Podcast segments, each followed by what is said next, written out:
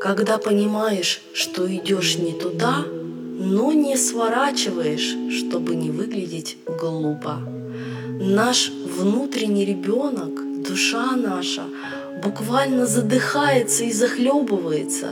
Мы нашу душу толкаем на смерть, пытаясь доделать чуждые нам уже дела, которые уже совсем нам не нужны, где мы сливаем свою жизненную энергию.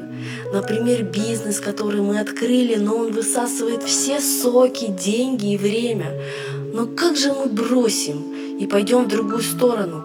А что же подумают люди?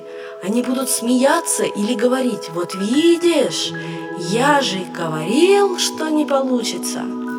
Любую свою ситуацию рассматривайте, куда вы не туда идете. Путь туда – это когда вас наполняет жизненной энергией, энергией любви и радостью.